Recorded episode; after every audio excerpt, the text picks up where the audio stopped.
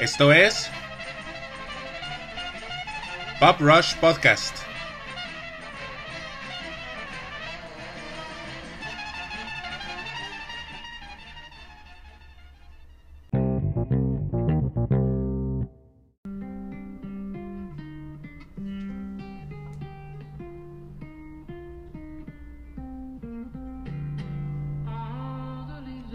Es muy extraño que una de las películas más esperadas del año tenga opiniones tan divididas y más siendo una de Quentin Tarantino. Sin embargo, aunque muchísimos amamos hace una vez en Hollywood, los argumentos de sus detractores, además de decir que es muy larga y aburrida y con escenas súper largas, es la pregunta de qué tiene que ver el personaje de Margot Robbie con el resto de la película si nunca participa o se cruza de alguna manera en la trama de los dos actores principales, más que el simple hecho de ser vecina del personaje de Leonardo DiCaprio.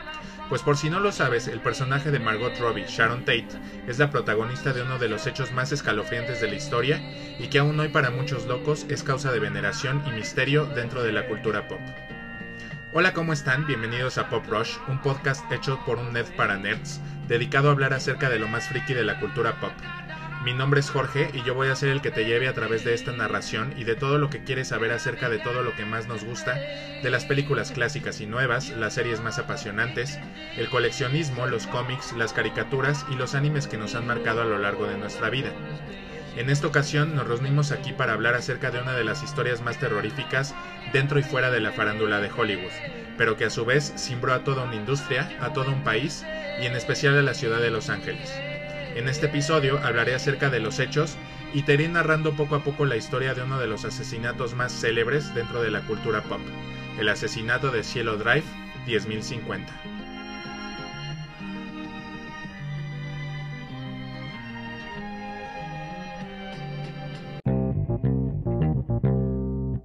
Gracias a Dios por Hollywood, donde la gente sí se da la mano.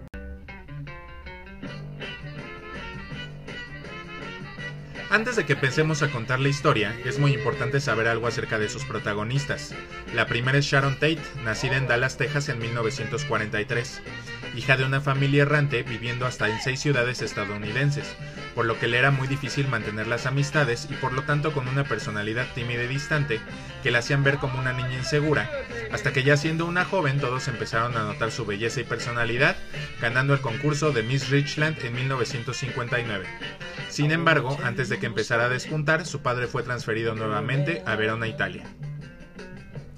En Verona, ella se convirtió en una celebridad local al posar en bikini para una revista llamada Barras y Estrellas.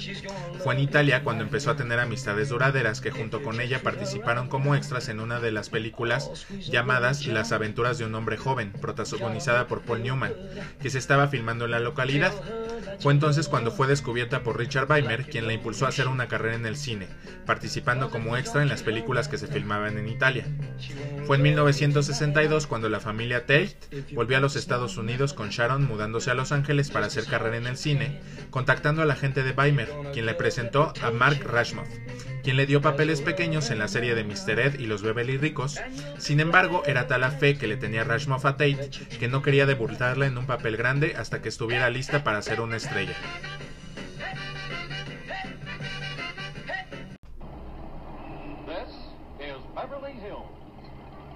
And here come the Beverly Hillbillies.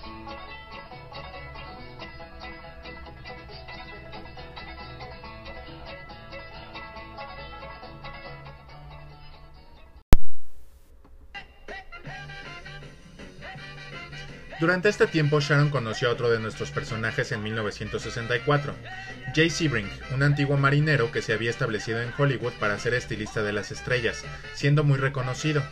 Sharon salió un tiempo con Jay, sin embargo, cuando este le propuso matrimonio, ella lo rechazó. Le dijo que cuando ella se casara se retiraría de la actuación, pero que en ese momento necesitaba centrarse en su carrera. Ya saben, pretextos, típico, es que no eres tú, soy yo, te quiero como amigo, ya saben. Estoy feliz. Tenía que hablar con alguien. Tengo un novio. Ya no necesitas esto.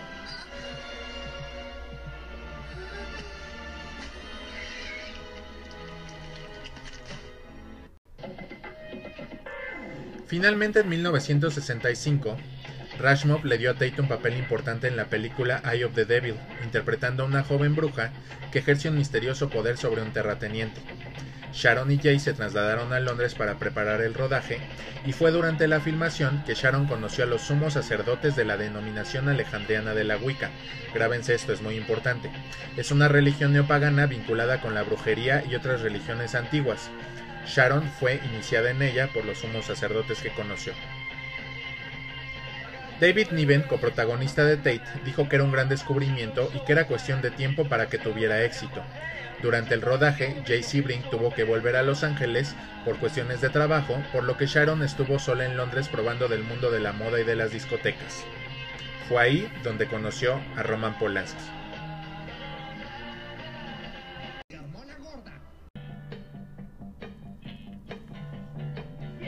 Roman Polanski es un director muy reconocido por sus películas como El bebé de Rosemary o El inquilino. Es considerado como uno de los mejores directores de la historia y que actualmente no puede entrar a los Estados Unidos por enfrentar cargos de abuso a una menor, que raro, por lo que vive en Europa. Polanski conoció a Tate en el rodaje de la película En el baile de los vampiros, cuando Rashmov le propuso a Polanski que Sharon fuera la protagonista. Polanski aceptó de muy mala gana al ser muy perfeccionista y no poder con la inexperiencia de Tate. Sin embargo, poco a poco se fue ganando su admiración y ya para el final del rodaje los dos tenían una relación y se habían mudado juntos a su departamento en Londres.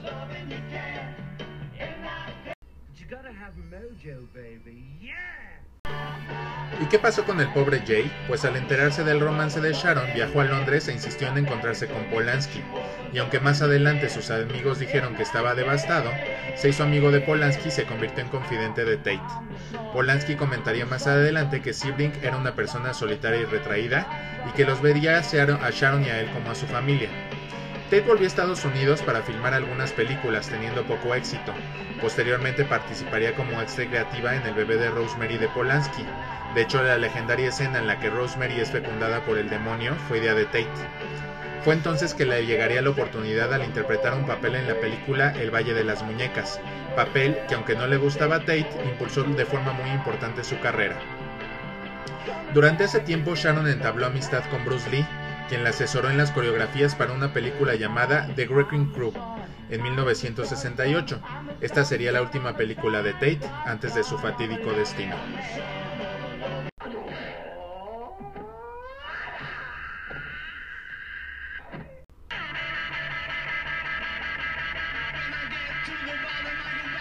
Charles Manson nació en Cincinnati en 1943, de una madre soltera de 16 años.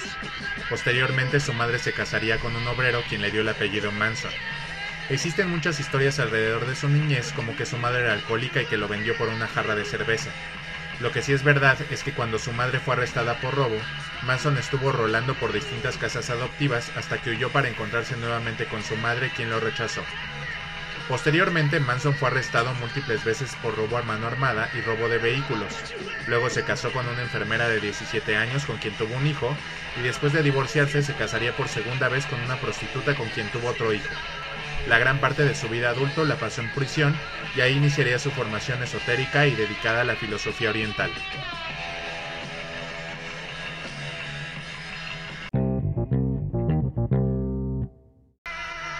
A finales de los 60, Manson formaría un grupo de hippies llamada La Familia, con quienes establecería en el desierto a las afueras de Los Ángeles en un rancho guion estudio cinematográfico llamado Span Movie Ranch. Dentro de este grupo destacarían por su importancia Susan Atkins, Tex Watson, Patricia Kriwankel y Linda Kasabian. Lo curioso es que los miembros de la familia no serían jóvenes rechazados como Manson, sino chicos de clase media con familias bien establecidas. La creencia de Manson acerca de una guerra racial vaticinada en la canción Helter Skelter de los Beatles es muy conocida. Pero fuera del misterio, la realidad era que Manson era un músico frustrado, quien estuvo asociado a Terry Melcher, un productor musical muy reconocido al que Manson insistía que le grabara un disco. Melcher aceptó, pero al escuchar un demo de Manson y descubrir que era un pésimo artista, terminó rechazando el trato. Melcher era antiguo dueño de la casa de Cielo Drive 10050 quienes sus actuales dueños eran Roman Polanski y Sharon Tate. Yeah, we can get a free trip to LA and see Brian. Geez, I haven't been to California since I lived with my other family. Guys, I just got invited to a party at Sharon Tate's house. And you guys can come, but you gotta promise not to embarrass me.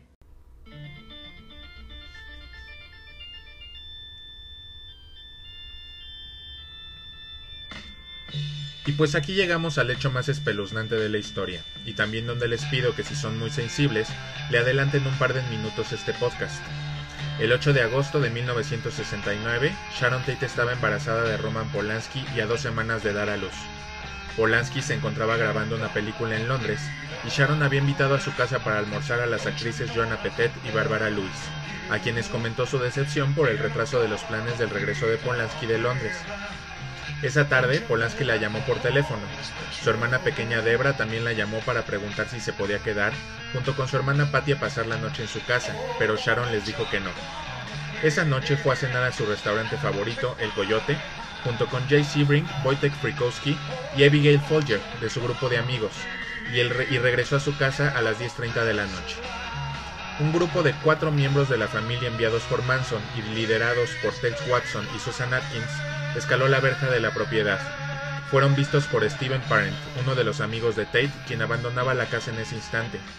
Watson se acercó al coche y ordenó al conductor que parase. Parent le pidió a Watson que no le hiciese daño, prometiendo que no diría nada, pero la respuesta de Watson fue acuchillarle y dispararle cuatro veces. A continuación, Watson le ordenó a una de las miembros del grupo que permaneciesen fuera de la casa mientras el resto entraba. Acorralaron a los cuatro ocupantes en el salón de estar y les ataron a punta de pistola.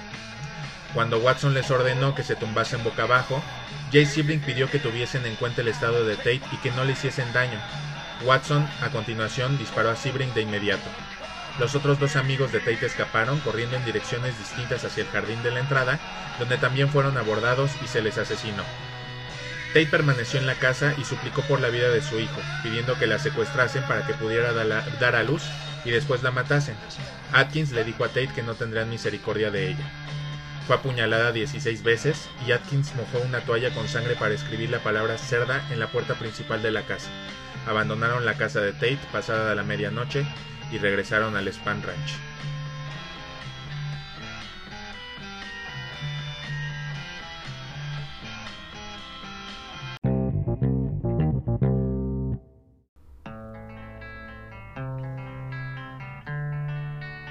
De inicio, las teorías sobre la muerte de Tate y sus amigos se relacionaron a ritos satánicos y de brujería. Y fue hasta noviembre de 1969, mientras Susan Atkins se encontraba encarcelada por un robo de un auto, que alardeó delante de otra presa que era responsable del asesinato de Sharon Tate. Esto la llevó a ser acusada junto a los cómplices que ella misma acusó, Tex Watson, Patricia Crinkewell y Linda Kasabian, también reveló que los asesinatos de Leno y Rosemary LaBrianca en los Feliz Los Ángeles ocurridos la noche después del asesinato de Tate fueron a su vez obra de los miembros de la familia, inculpando a su autor intelectual, Charles Manson. Se declaró a los acusados culpables y se les condenó a muerte el 29 de marzo de 1971. Sin embargo, la pena de muerte se transformó inmediatamente en cadena perpetua después de que la Corte Suprema de California invalidara gracias a los hechos de otro caso contemporáneo. Al día de hoy, Watson y Kringwinkel continúan encarcelados, mientras que Atkins murió en prisión el 24 de septiembre del 2009 y a su vez Manson murió el domingo 19 de noviembre del 2017.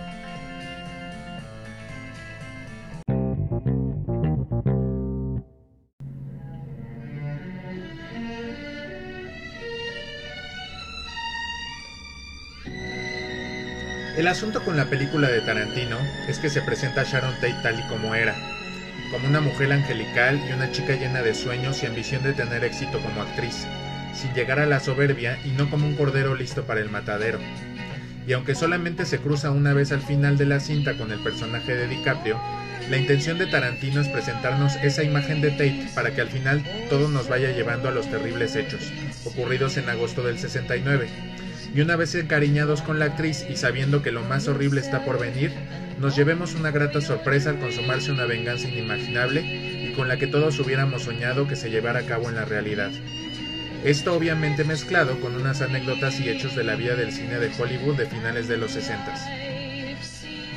Yo fui Jorge y los espero la próxima semana donde seguiremos hablando de los mejores temas de interés sobre cultura pop. Por mientras, comparte por favor este episodio que ya se encuentra en las principales plataformas de podcast, así como ya lo puedes encontrar también en YouTube como Pop Rush Podcast. Y te pido que me, sigas en Instagram en pop-rush-podcast. Esto fue Pop Rush, hasta la próxima.